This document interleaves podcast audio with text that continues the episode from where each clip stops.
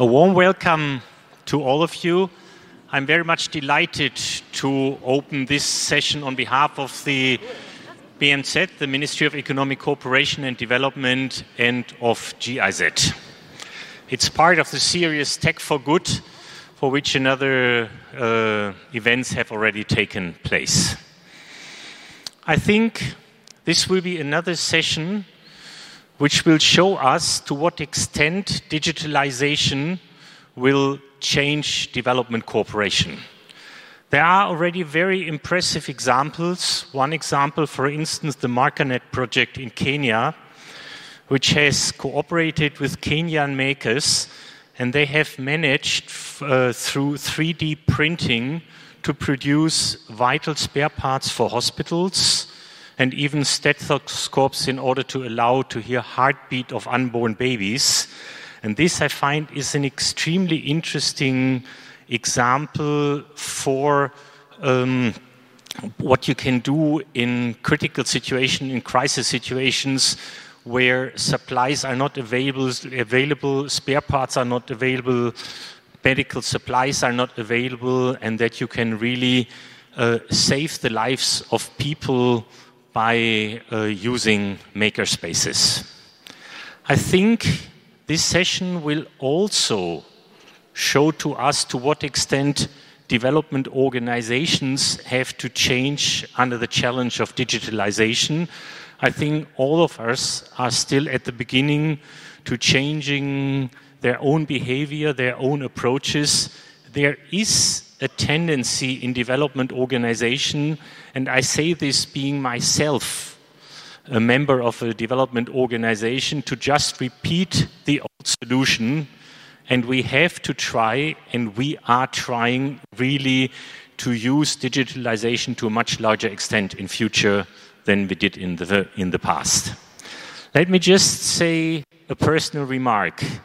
I was two years ago in northern Iraq, and I met an amazing network of maker spaces, maker initiatives in northern Iraq not only in certain urban places, but even in ref refugee camps. And that has brought us the idea why not establish such kind of makerspace? Why not encourage the establishment of makerspaces to a much larger extent? And two years later, now I'm very proud to announce that uh, by now there is two years later a new program, Prospects for Modern Youth in ICT, that supports various makerspaces in Iraq cities, but also in refugee camps across the country. And I'm sure that this is an example which can be repeated in many other areas of the world, especially under crisis situation. How this can function and what examples we have already we will now learn from the very interesting panel. And I'm very delighted to welcome Geraldine, the moderator, here on stage, who will lead you through this session. Let's enjoy a very exciting and interesting session. Geraldine, good to have you here. Bye. Thank you so much, Andreas. Thank you very much. Um, so I'm not sure if all of you saw it, but in his opening keynote uh, yesterday on the main stage, Ranga Yogeshwar reminded us that if we have the ability and the power, the technology to innovate, all our industries, our sectors, why don't we put that to good use? And it was kind of a call to action to really focus on the humanitarian needs and most cha biggest challenges we have and try to fix those with all this creative energy we have. In the next session, you're going to meet four people who are doing exactly that. Um, we want to take a look at the question of how do we help those in need more effectively, and how do we use all these digital innovative tools that we have to help people living in conflict, disaster, or humanitarian catastrophes. So, this next session, like I said, is going to feature four people and three organizations who are doing just that, and I'd like to introduce them to you and welcome them on stage here. Um, has founded the world's first crisis response makerspace in Berlin which is solving problems of humanitarian aid and problems of people in migration status and refugees. Um, he's going to be represented by Sebastian Jünemann, who has developed a concept for a cheap mobile hospital, which is being deployed in Syria and northern Iraq with Cadus. Please welcome him warmly.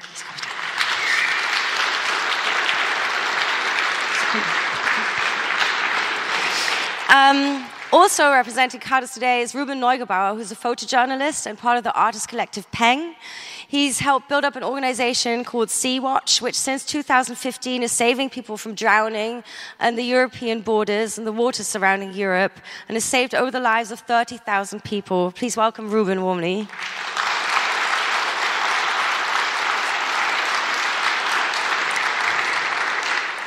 Um, also, please welcome Bahar Kumar, who is the manager of, a, of an innovation space, community space called Communitere in Kathmandu, Nepal. And she's going to be telling us how they helped build the community with local innovators to really reshape the lives of people there after the devastating earthquake. And last but not least, we, please welcome Susan Long. From an organization called Field Ready. And she's, Susan Long is going to report for us from her teams and also Nepal and Syria and the work they're doing there to provide people with important medical tools, but also other 3D printed goods as field ready. I'm very excited to be sharing the stage with you four. The format of the session is going to be such that each three parties, so Sebastian and Ruben, Bahar, and Susan, are each going to give us a short input, a short talk, uh, presenting their work. And then we're going to sit here on the panel discussing and exchanging our views and experiences. And we're going to invite you to join this conversation as well. So, first up, Sebastian and Ruben, would you like to take the stage?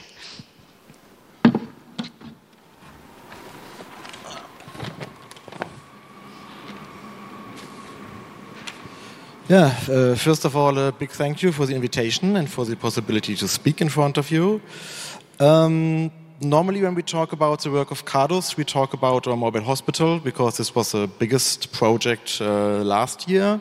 So we decided to take this opportunity to give a brief introduction to another project um, to explain how our makerspace, our crisis response makerspace, is working. Um, on September the 20th uh, of 2017, uh, the Hurricane Maria hit Puerto Rico.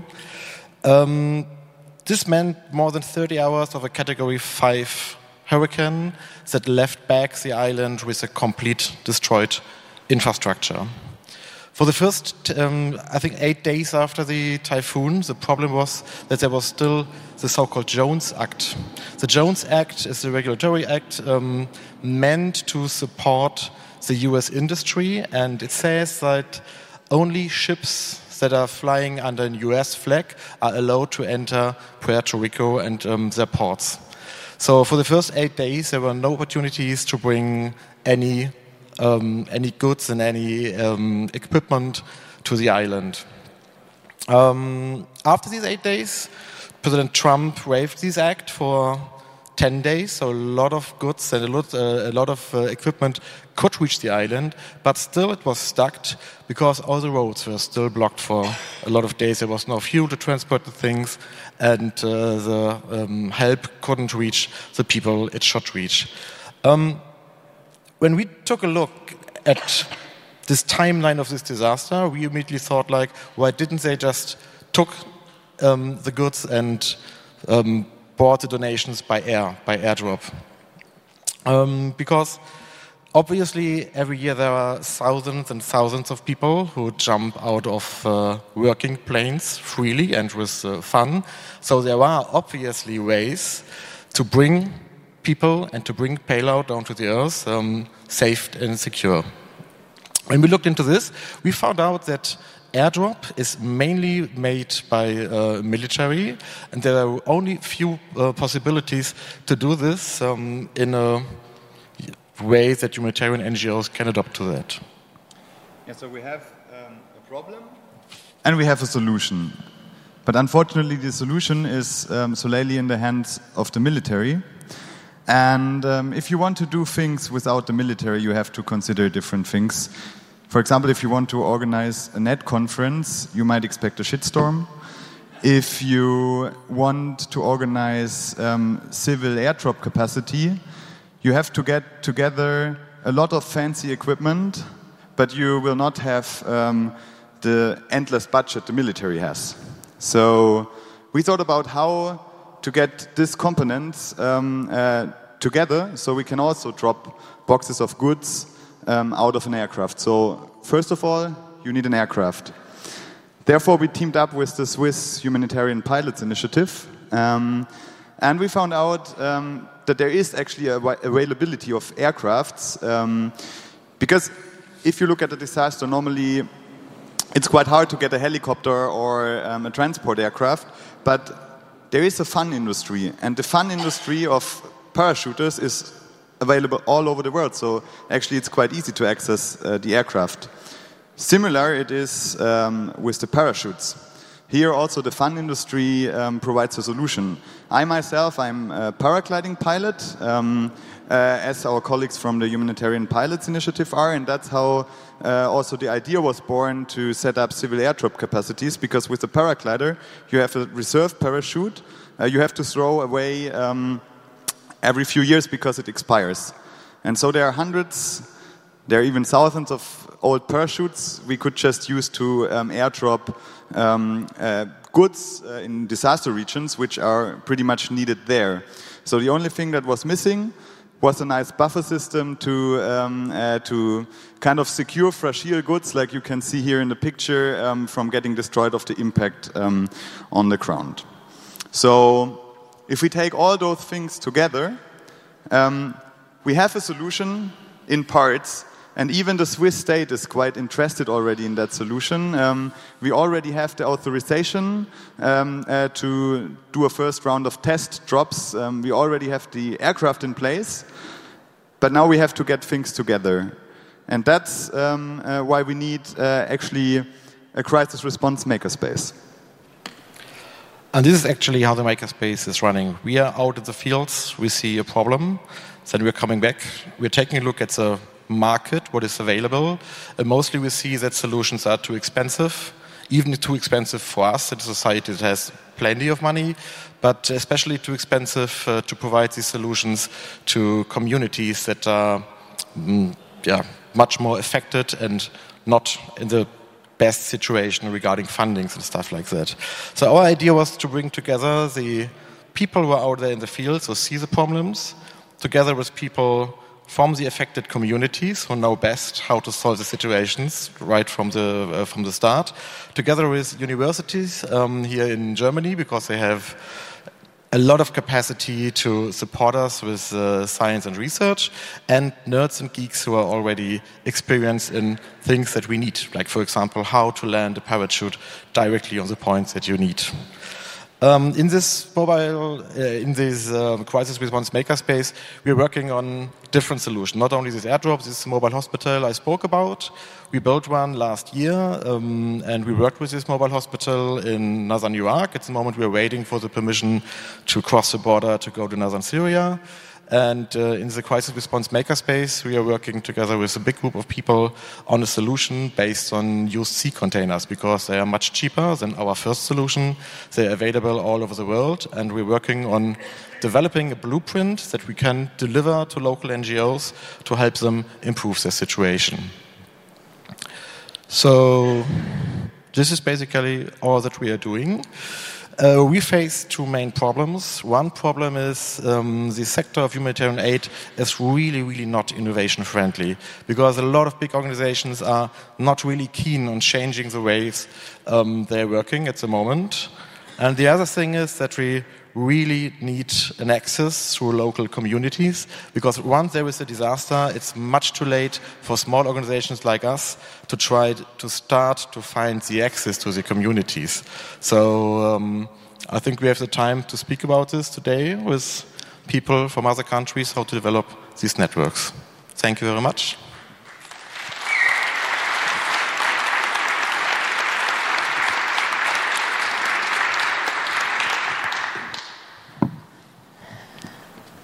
Mm, next up is Susan Long from Field Ready. We're just pulling up her presentation. We're going to hear all three talks, and then we're going to start the panel and the Q&A.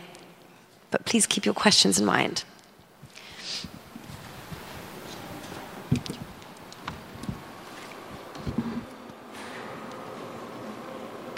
Hello? Hello? Sorry, this is going to be embarrassing. I can't turn on the microphone. I think you just need to keep talking. It's number one, please. Shall I use this? Or? Oh, yeah, great. Sorry. Hi. Hello. Um, so, I am Susan from Field Ready, and this is Osama. Osama is a mechanical engineer in Idlib, northern Syria, one of the few areas which remains under moderate opposition control in Syria, and I'm sure you may have heard in the news has been subject to very heavy bombardments. When Osama started working with us just over a year ago, we found that the search and rescue teams were struggling with the equipment they had to rescue civilians from collapsed buildings. They had airbags, but they cost $5,000 a go, and they couldn't replace them. So Osama worked with our core engineering team to develop this airbag kit. It uses heat welding of polyester, so a technology and a material which is available in every truck stop in Syria. And to create this airbag kit, which costs $460, can lift five tons of rubble um, and has been used so far to rescue at least 20 civilians um, and has recently been nominated for Fast Company's Innovation Awards. This is RAM. So, when Field Ready first went to Nepal in 2015, they looked on 3D Hub's website to see if anyone had listed a 3D printer in Nepal, and they found one in Kathmandu. So they called him up and said, Do you have a 3D printer? And he said, No, I don't actually have a 3D printer, but I'm very interested in them. It's like, Well, great, that's a good start. And now, two years later, RAM has become well known around rural health clinics and other places in Nepal, 3D printing items like these. He also has established Nepal's first 3D printing association and has several interns of his own under Field Ready. In addition, he's actually set up his own company, which imports 3D printers and trains others in design. And recently was commissioned to make the trophy for Nepal's answer to X Factor. Exciting. so, a little bit of context. So, Field Ready was really born out of a frustration with the exponential time and financial waste that can be involved in getting just a simple part to where it's needed post crisis, post disaster. But I say it's really it's involved into a way of working which is about seeing people living in complex situations for what they can do, not just what they lack. Sorry. And to do this, we often make use of digital manufacturing technology, so CNC machines, 3D printers, laser cutters, etc., um, you know, which is transforming production anyway globally. And this allows us to use digital designs, which means we can share things so that we share so that we send atoms sorry that we share bytes not atoms over borders and which allows teams of syrians in northern syria to work with syrians in southern turkey to work with turks in istanbul and the rest of our sort of global team including the guys in nepal to solve the problems that they identify whether that be how do you produce crops with limited water how do you get spare parts for expensive equipment medical equipment when the chain is broken or how do you help an entrepreneur with his research and development? The digital designs also allow us to have a distributed manufacturing model. And this is where we take maybe a sort of medium scale production batch of an item developed often for that context and distribute it between multiple local makers, in many cases trained and equipped by Field Ready, um, and just to mention, in doing this, we often partner with, with well, we're part of the MakerNet Alliance, um, who have a p- platform for NGO procurement. Um, and I think they're 3.35 tomorrow. They're also in a space somewhere. Sorry, that wasn't a great plug. Anyway, today, I'm, today I'm also going to talk a little bit about health, um, because it's something that comes up everywhere we are. Um, and also because I thought it was a topic of re:publica. So Oh, oh yeah, sorry. um, so Fields Ready really sort of started in Haiti with our engineers going out there and visiting the rural clinics, talking to the guys on the ground about what things they couldn't get, and going through an immediate process of design, prototyping, iteration, testing, and producing. Uh, for example, you know, this umbilical cord clip went through multiple uh, variations to come up with this design, and you know that's now available on Thingiverse, and people around the world have downloaded them. We're now working on a more sort of systematic, yeah, systematic approach, working with the WHO-led healthcare cluster, which records every piece of broken equipment in healthcare facilities in northern Syria. And so we're looking at how to get the most value from that by working with those facilities to understand what has most impact for the clinicians. Um, and also to understand things like which are the items which commonly break and how do they break. So, over a thousand broken pieces of equipment, there, over half of them are eight types of piece of equipment out of a list of 50. And so we can get kind of more value out of what we do. And it's exciting because we're doing it from our space in northern Syria, we're doing it with a partner in Mosul in northern Iraq, and also in Nepal, where they are also making use of the distributed manufacturing system for some of the healthcare items, like the thermosetting wrist braces. Um, yeah, so in summary, to say that this is where we hope we can see development going, that there are systems in place to localize production, even in the immediate aftermath of crisis, disaster, conflict, so that people who are living in complex environments are able to access this digital global economy, um, and in doing so, take control of rebuilding their own futures. Thank you.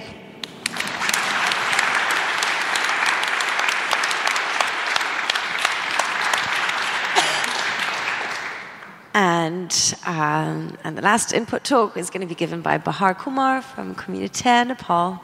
I'm just putting up her presentation as well. Hello. My name's Bahar, and I'm from Kathmandu. I um, have a hard time answering the question where I'm from these days. I'm actually from India, grew up in the US, but my partner is now Nepali, and so I'm rooted, very, very rooted to Nepal now. So, Nepal Communitere is a magical space. Um, it started about two and a half years ago. And our vision is really that a disaster can be a catalyst for innovation. So, what happened is after the earthquake, Communitere comes in, provides relief services, and then very quickly sees that a community that doesn't have everything at their disposal is really creative and really innovative at problem solving. So, we thought, well, why not harness some of that brilliant thinking and create a resource center. And what should that resource center look like? Well, it looks like a really dynamic, funky space um, that attracts a lot of different types of people. And our vision is really to try and take innovators into becoming successful entrepreneurs. And the way we do that is through our space. We have a makerspace and a tool lending library. We have a co working space, a training lab, and now we do also do business incubation. And a lot of this stuff is plugged into the larger ecosystem where we support a lot of these groups into trying to find further investment to further their projects. So, this is a glimpse of our space. We had 16 shipping containers that were donated to us after the earthquake, and we've used that to build out our makerspace, our co working space, a funky bar that opens up for networking. Um, and that, that's basically what our space looks like, and it continues to evolve as people come through. What I want to do quickly is take you back to when the earthquake actually happened. Um, so, in April of 2015, what we saw was an amazing response by local communities. So, the immediate response was by people living there. They weren't attached to NGOs, they were people who went back to their home villages. Kathmandu is a place where you get Nepalis from all over the country that have been living there. And this was an opportunity and a need for them to go back and respond to their, their families living outside the valley.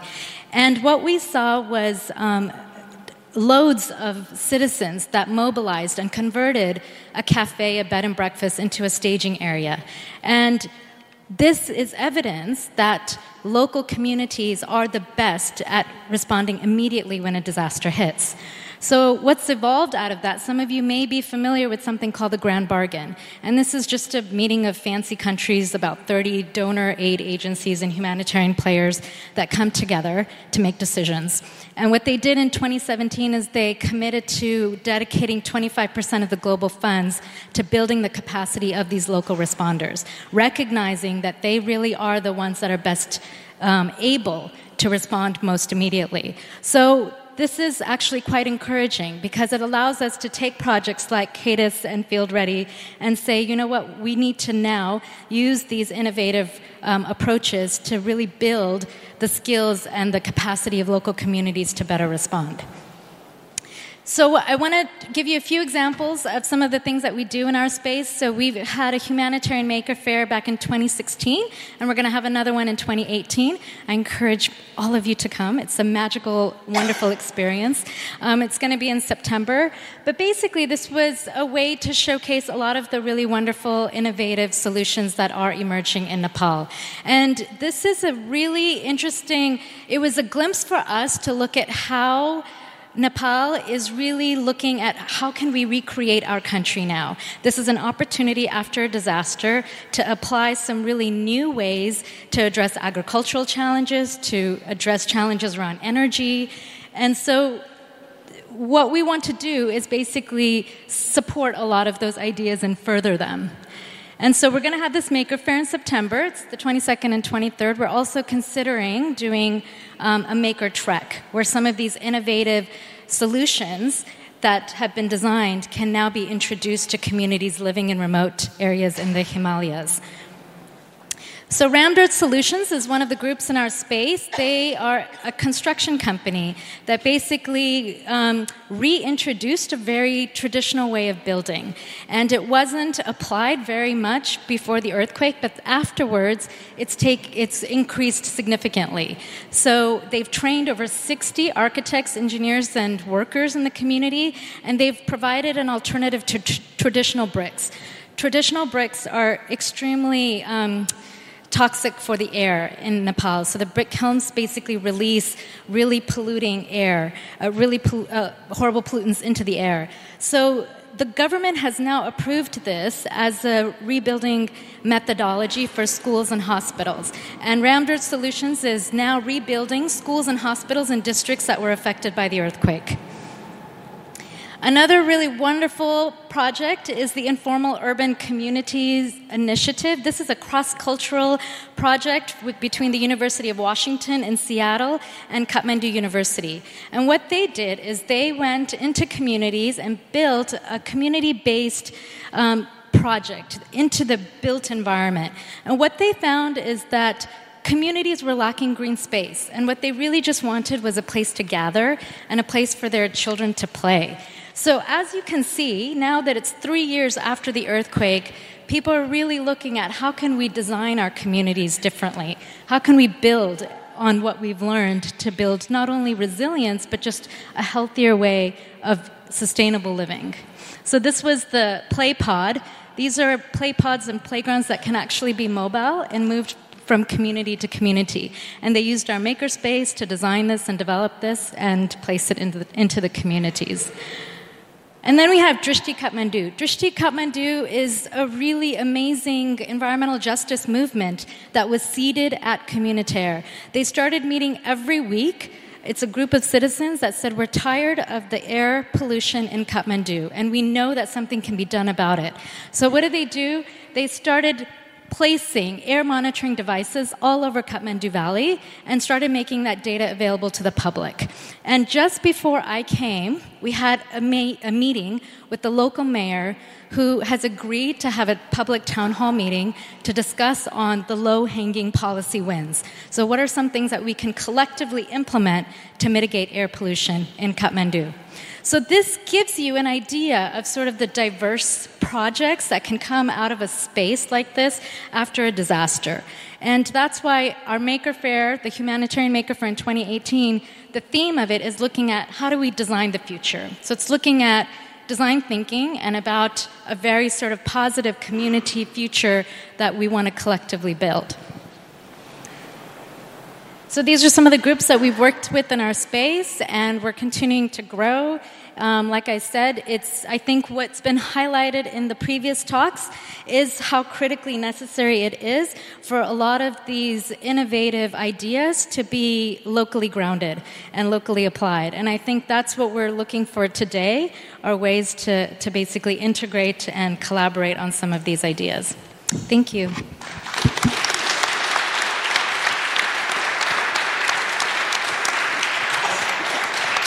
Thank you very much for uh, to all four of you for sharing these insights into your work with us. What strikes me immediately is that you're all working in the same sector, but in very complementary ways. So it seems like the humanitarian aid sector is one that needs to be innovated from very different approaches and perspectives. Mm, I'd like to kind of start off with asking each and one of you, but like to start off especially with the two of you. These are highly technical and highly complex topics. And um, I'd like to know how you first got into doing this. I mean, I'm sure it's not an overnight thing that you think I'm going to come up with a mobile system hospital or I'm going to I'm going to rent a boat and save people out of the sea. You know, what was sort of the starting point for getting into this for you guys? Mm, for us, there was not a really clear starting point. It was more like when we started our NGO in 2014, we started to work pretty quick in northern Syria. And northern Syria in these times uh, didn't get a lot of uh, support, to be honest, uh, not from the big agencies, uh, not from the states, not from the UN. So we saw a big need to, yeah, try to to help them more than through the project that we did. We did just uh, just education for paramedics. And then we said, what's needed here is a mobile hospital because the front line to the IS was moving so fast and it was such a dynamic situation. So we decided, okay, we try to set up such a mobile hospital, came back, uh, took a look at the market, and then we saw that such an hospital would cost us million and millions of euros. So it was definitely not possible to afford this. Yeah. But we had an old truck and said, like, then we just try to uh, build our own mobile hospital. And then it come came just step by step. We bought a second truck and we got more donations. And once we finished this mobile hospital, we said, uh, this is a pretty good product, more or less. Uh, let's see if we can improve this. And this was like the way how the crisis response makerspace was born. Just like we did this project, and after that we saw like now we have a workshop, and now we can tackle other problems that we see. Would you like to add anything also from the Sea-Watch perspective? Yeah, I mean, um, uh, from the Sea-Watch perspective, it's already in the title a little bit. It's crisis response. So it's not that we thought about technical solutions in the first place. It was there was a crisis and we had to respond to it. And um, we recognized um, when we were out there um, uh, that there is a lot of things uh, we could improve if we would have um, solutions for this. Um, and then you start to um, kind of think about it and build up technical solutions. So next time, if there is a crisis, um, you are prepared and uh, you will be able to respond in a better way, maybe. Susan, how about you? Was Field Ready basically formed by a group of people who are engineers, 3D printers. How did you come to pinpoint, oh, we, there's a humanitarian crisis that we can use these technologies to help in. I'm sure there's a couple of Yeah. steps in between supplying basically the whole of Haiti during uh, the catastrophe there with umbilical cord clamps, which is an amazing achievement Yeah. that you had. Um, so I believe the, the, the two co-founders met. I think they might have met at Singularity University. It was slightly before my time. And so we had someone who came from the humanitarian emergency relief background for sort of 15, 20 years and had been very interested in the innovation. And then someone who actually was an industrial product designer, but had worked in 3D printing in austere environments, austere, yeah, um, such as actually 3D printing in space. So those two guys met, they had a sort of crossover interest, and that kind of was the ignition point. And then they started it, and then other people came on board. Um, and I think it's, you know, it, it, it's a sort of the approach the approach has always remained that it's about people things being made where they're needed and by the people who need them. Um, and it's, it has changed a little bit as we've sort of expanded and worked in different places. So myself and you know, my colleague George here have been working more on the Syria response, which has got a little bit, which is you know, no longer emergency, emergency response. It's rebuilding, reconstruction, and we have slightly backgrounds that reflect that as well. So that's taking the technology into a slightly different place as well in sort of building the networks of, of makers and skills and so on what I really like about Communitere is this idea that you, in, in all the midst of chaos that you have uh, during the disaster time, but also, of course, in the time of reparation after, that you need a physical space for people to come together and exchange, a space for people to meet, sit down, and actually strategize about what they're going to do, and a space for the, basically, as you explained in your presentation, community to come and work from. But obviously, if you come in as a new kind of space, I'm sure you have to take a lot of baby steps to get to the point where you are now, building that community and reaching out. How did that work for you? Um, that's an excellent question, and I have to say that the team that set up Nepal Communitere is the one, and Sam Bloch is here. So it's him and his team that did a brilliant job of working closely with the community to provide relief services, and then doing a lot of design thinking with them around if you needed a space, if you wanted a space, what would it look like? What would you need it to have? What would it need to be? And because it was so community based and so community grounded, we were actually at a point where, um, where we were about to shut our doors because we couldn't pay our rent, we couldn't make it happen, and we were like, it was a great idea, but maybe it can't work we went and organized a community meeting of all of our different users and they said no you can't shut you can't shut your doors. You cannot. It's not it, it, won't happen. And through that we were able to collectively find solutions to stay there. And that is a testament to what was created on day one when it was always based on community needs and we're community responsive constantly adapting and iterating our programs and services and activities to be based on what they need and what they want. One thing I'd definitely like to discuss with all four of you is this idea that you're hacking this humanitarian aid system, which desperately needs innovation. Obviously, you're not coming into an empty space. This is filled with large organizations that have been around for decades doing their job.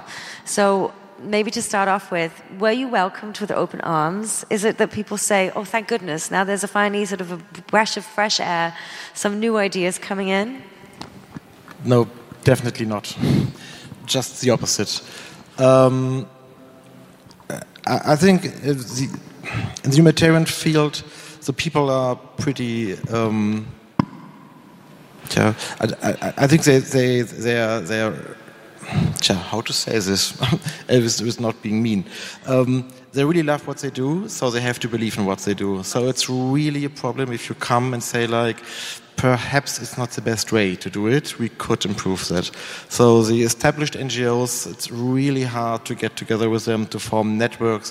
When we started to build this mobile hospital, we were asked like, why don't you go to this organization or to that organization, make a network, let them finance you, let them give you donations. We tried all that. Most of them said like, well, no, we have our solutions. Some of these solutions are 10 or 15 years old. Some solutions are coming from, from other conclusions, like they did not work in the same environment like us. But the exchange, I, I don't know, I think there is a kind of grassroots movement with a lot of ideas and a lot of innovations, and there is a kind of established NGOs. And the bridge between them is small at the moment. I, I, won't say that there is really a closed door, but it's a small bridge. There are people who are open and who try to change their big organizations, but it's a long way, I think. Susan, would you share the same sentiment? You work together with large organizations. You showed UN vans yeah. and that ex- example that you shared from Nepal. Uh, that we can discuss a little bit longer because I think that's a really powerful example. Have you had a different experience? Um, I I mean, what I do think that within humanitarian and development organizations, there are lots of people who want to see change. I think there are lots of people who, you know, as personally are sort of frustrated. Um, and I also, to be honest, think it's, you know, innovation has become a bit of a buzzword as well. So there's a lot of people want to say they're doing innovation. I think the frustration sometimes is getting beyond that being invited to a lunch so you can show off your 3D printer and you know they can be with we've got an innovation day to actually getting in the kind of program somewhere and getting real funding out of it. Um, and I don't think it's always a deliberate thing, you know. I don't think people don't want to, but it's sort of working out where you can fit in and where you can support that. Um, I think there's a real challenge in that people say they want to do innovation, but they only want to do innovation once it's completely proved which you know can be a little bit of a contradiction in terms. Um, but you know, some of that kind of comes from the political environment these days as well. I mean, I think you also appreciate people have politicians or donors and public people. So, yeah, it's a challenge. But I think I think it's kind of working about how to work together for it as well. Like, you know, how do we how do we support them to meet their aims as well? I was going to get to that a bit later, but I think you raised a really important point. This uh, your working with experimental technologies and new ideas. And um, you're coming into a field where people are very vulnerable and very needy. So, this idea that, you, as you just said, things have to be tried and tested somewhere else before before you use them in that context. How is that, maybe Ruben, how is that something that you sort of value in choosing sort of the approaches or the technologies that you work with? Sometimes it's not that easy to like choose for, for a new technology. It's just you come into a vacuum yeah. And um, for example, when we responded to the crisis on the Mediterranean Sea, there was a lot of new developments where we didn't know if it works out. But um, kind of the big organizations were just absent because it was not just a humanitarian crisis but also a political one. So um, as there was no political will to solu- like to find a solution for this crisis, um, there were no fundings by the big um, uh, UN organizations. So then it was up to the civil societies to somehow step in, and then it was try and error, and it's um, it's always difficult because um, uh, it's about human lives, and um, uh, you might also put human lives at risk by trying out new things. But if there is no response at all to to a crisis, it's better to try and error than to do nothing. I think. Yeah, there's a little bit of a maybe not a juxtaposition, but maybe it depends on sort of the situation in the field because very often there's this sort of uh, fear that developing countries are used as a testing ground for new things, right? So this idea that especially this is a data sensitive context, often an issue when it comes to things like identity management, um, but also in other fields that we have still sort of this idea that it's okay to test certain things in developing countries that we wouldn't be using ourselves here, which might be a little bit in juxtaposition to what you just said regarding the adoption of innovative approaches in the humanitarian aid sector anyone. so, th- this is actually a huge debate. And working in Nepal, I have to say, and being in Nepal, and we've talked a little bit about this already. Um, the energy and the spirit around innovation and entrepreneurship is definitely there, but it's a very young population. It's a population that doesn't necessarily have the right skills, to be honest. And what they need are ideas to be seeded. And then they can run to adapt and apply them. So that's why I do think that a lot of these approaches need to be really locally driven. At the end of the day, they do have to be locally driven. But if there's a way to plant those seeds in those communities and really empower them to make move them forward, so it's not testing, it's applying and yeah. implementing. And if that ownership is there, I, I think it's possible to do it in a in an appropriate way. Yeah. Yeah, yeah. I mean, I think it's a really good point as well. And, you know, yeah, you have to be careful. But I think, um, I think you said it's maybe about taking some, taking elements which are tried and tested and it, uh, but uh, using them. I mean, the way I see what we do is sometimes it's, it's, it's allowing us to leapfrog the constraints of the infrastructure that isn't there. Um, as you know, we, can, we, can, we don't have to have a million dollar factory to make things. You need to have a sort of a 3D printer and a solar panel. But trying to make sure that the things that are done within that can be properly properly tested and guaranteed. And so we do think. I mean, that's why we're sort of you know do testing in different parts of the world as well.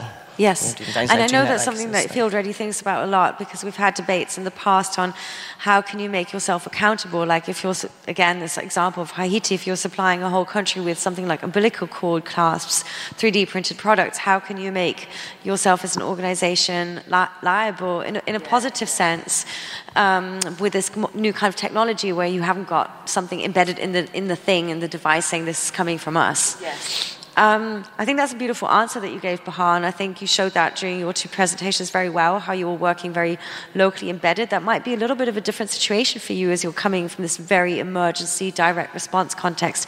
How is that something you tried to address? Mm, we tried actually the same way. So, um, although we're working in an emergency um, field, we always try to work together with local structures because uh, once we arrive we don't know anything about the local community, we don't know about the local needs and stuff like that. And even the uh, first line emergency response that we did in Mosul wouldn't have been possible without the support of local communities. So we are in a continuous discussion with these people, um, like what is your need that we have to solve? Because I think humanitarian aid has to have the aim to make itself uh, um, überflüssig. Uh, redundant yeah, redundant. Yeah. So it's basically the same. It, it is a little bit harder because we have to work mostly faster and uh, with more pressure, but we still try it the same way. But I also think a low budget is sometimes helpful to um, uh, reach this uh, this goal to work closely together with the locals because um, if you have a lot of money, you can just solve it by sending a lot of um, goods into a country and um, solve problems by just adding equipment. And if you don't have this budget, um, you have to sort things, uh, sort out things differently, and then you have to get in contact with the locals. And I think that's good sometimes. Um, we only have 10 minutes left, and I definitely want to open this up for questions from you guys as well. So if you have one, please raise your hand, and the lovely Kati is going to come by with a microphone and find you. And whilst, have you seen somebody? Otherwise, I'm going to, oh, right in the back. Okay, fine, we'll get your question and then I might have another one for you.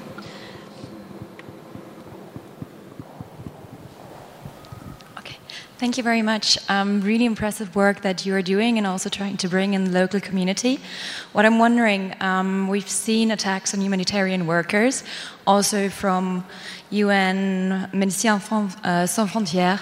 So, how does that work for you if you're working with local communities? They're probably having a different status. It's maybe more difficult for them, especially in conflict situations. So, how can how can that play out? Because it's almost it seems to me a tension on the one hand between the established, probably sometimes more protected also in an international law, humanitarian worker, and bringing the locals in, which obviously is so important. But I'm just thinking what's really the protection mechanism that also can be in place for them. Thank you. Are you addressing it to somebody specific on the panel or the whole panel? Whoever feels like responding. Sorry? Whoever feels like responding would like to take it. Did you all hear it well? It is acoustically quite difficult, right? So, do you mind coming up here a little bit? Because it's kind of hard to hear you from all the way back here on stage, and the train was passing as well. Can you summarize in just one sentence and be so kind and join us a little bit up front? I'll Thanks. try. Sorry. So, my question was how can you protect the local um, population when you're getting it in, kind of as yeah, humanitarian workers as well? Because there have been attacks on, say, Médecins Sans Frontières, and how can you actually bring in protection mechanisms as you're working with the local community? Right, I got it now. Did you get it now? How do you help yourselves be protected on the field? There's been attacks against organizations like uh, Médecins Sans Frontières, other organizations. How do you sort of protect yourself in your work as well? Thank you very much. I would say, again, um, a good contact to the local community is the most crucial point um, about protecting yourself and about protecting um, uh, the people you are working with.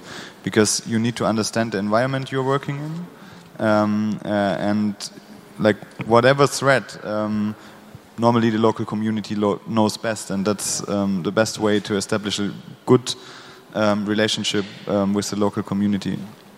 Yeah, I, mean, I think I agree. I mean, really, I think for us, it's Osama is the one that's in a really dangerous place, and it's completely up to him how he how public he wants to be about what he's doing. And you know, we we follow his lead, and we just try and talk to him about it and make sure he's uh, also sort of thinking through his risks. Um, there's one thing I would mention that we sort of found a little bit of an accidental side effect of having these sort of small maker spaces. Right now, where Osama is in Idlib, um, any large building is being bombed. So any factory, any hospital, and so on. So the fact that he is in quite a small workshop, and that, you know potentially if we get to having a distributed thing of workshops, they sort of that's another way they're sort of protected and resilient that they're not visible from the air. We're going to do it like this now. If you have a question, please come and stand in the middle here, and then Kati will see you. And okay, great. Then you, and then Anna next. Thanks. On a short side note uh, I, about the protection thing, I work for Médecins Sans Frontières, and uh, we have a lot of uh, procedures in place, and uh, you you don't need them if you're that small. You are better inside the community, so I think that's what's helping you a lot. I know a lot of people who have this, uh, who are in small teams within the people, uh, with the people who are in place, you know, like the communities, and they protect you better than the protocols by the big organizations. So I would feel more safe uh, with CADUS in Mosul than I would feel actually with MSF often. So um, just to on this, um, my question was: uh, I like, I very much like each of your. Uh, um, well, like your, your maker uh, ideas and ideas how to change the humanitarian aid sector. But uh, when you have uh, something where you really go on, I mean, that's maybe mainly for CADUS and Field Ready, how do you want to deploy it uh, in a large scale? Because to be honest, you're all very small compared to uh, the big NGOs. So what are you going to do? Uh, are you cooperating with them? Uh, are you? You said they don't like innovation, which I agree on a, a little bit. So uh, how you? How do? How is your plan for the future? Because if you can't make it big, it's helping on a very small scale only. Thank, Thank you. you. Um, I think the solution again is in the local communities. So our approach is not to develop and then produce products, but we develop products always as an open source. So always with the needs of the local communities and what can they build after them after that themselves. So we can't rely on donations and fundings and stuff like that. So we can only rely on the connection to bring this idea as a kind of blueprint to the local communities and to persuade them that this is a good solution. What a wonderful answer. Anybody else? Um, yeah, I, I personally, from I'm the field ready, I, I would like to see a network of makers, and I'd like, I'd like to see Osama supporting a network of makers from across northern Syria, being supported by people in southern Turkey, and you know now working in northern Iraq, who are able to work together to produce things, and particularly kind of support. Oh, I could go, probably go on for a while, actually. I'll try not to. Um, yeah, and it's a matter of, I don't know, it's just sort of trying to work out how to work with other people to really make that happen. Um, but I don't think it's about becoming as big as big as possible. I think it is about sticking to what we what we know and what we believe. But it's really exciting because Anna's going to speak next, who we like, yeah. Um, which is also another way that we're kind of interested in scaling. Thanks. Um, my question is specifically to Bahar, but also to anyone else who, who would like to answer it. Um, I was just wondering if you could say a few words about the role of crisis response makerspaces in helping communities to become more resilient to potential future crises and whether there's also an impact there as well as in responding to something that's already happened. Yeah. Um, so, one of the aims of uh, a space like ours, a Communitere, is to help communities become more resilient. I think one of the things that we saw after the earthquake response is that we know that um, the social capital is there, so the networks are there. And I think if we can sort of introduce some of these innovative ways to respond more timely and more efficiently and get more services to more people, that would be a really great success.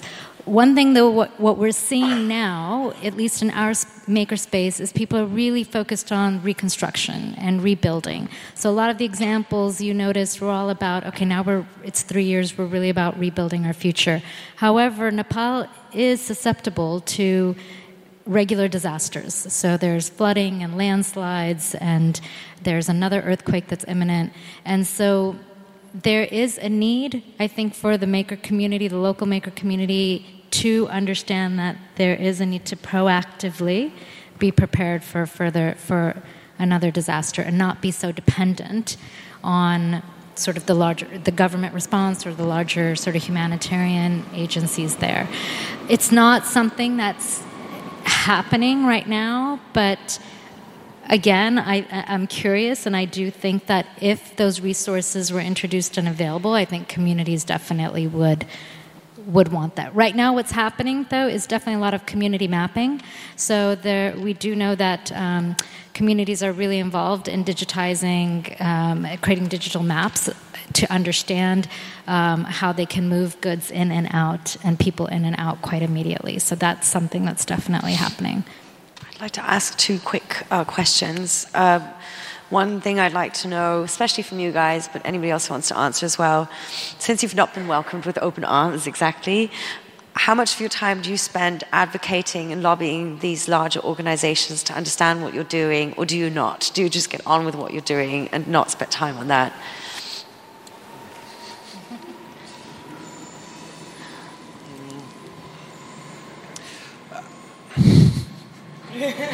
I think the question answer. is like, what, what do you count as advocacy? Um, I mean, where does it start? Um, I mean, obviously, um, we try to get into the media with new ideas, and we try to um, speak about what we are doing, and um, uh, that's also part of advocacy. Um, yeah. It's not that we are like most of the time spending at a table with.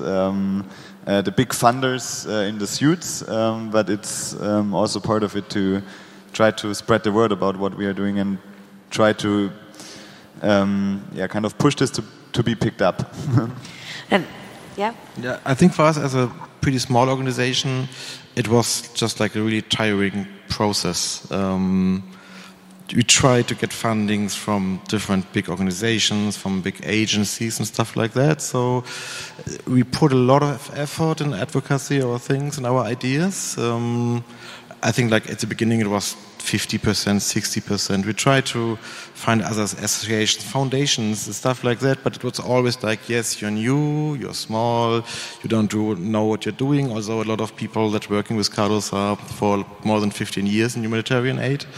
Um, so I think over the time we spent less effort on this, what is definitely not good, but yeah. uh, understandable. Just a sign of the child. Then let me ask as a closing question. I'd like each one of you to answer, but be very quick if you can. Um, just like that one thing that comes to mind. You're all doing amazing work. How can we all support it? What can we do to help you guys? Network, network, network, network. It is like bringing our advocacy, help us to advocate uh, our cause because we are just perhaps too tired for that. Help us with the problems we have because we always have problems when we are in the makerspace. Um, and there's always missing parts of the solutions, and maybe you have them, so come to the makerspace. I would say bring your ideas because there's um, a wonderful space and a place to cultivate them. I agree with everything that they said, and also please give us more money. please give them more money.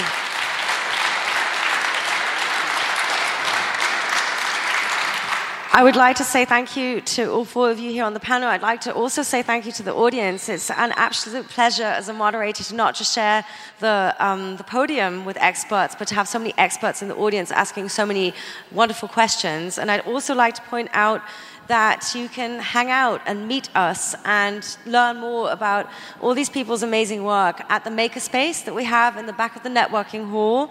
Um, and I'd also like to say thank you for being part of re:publica and the Global Innovation Gathering. It's an absolute honor to be working with you.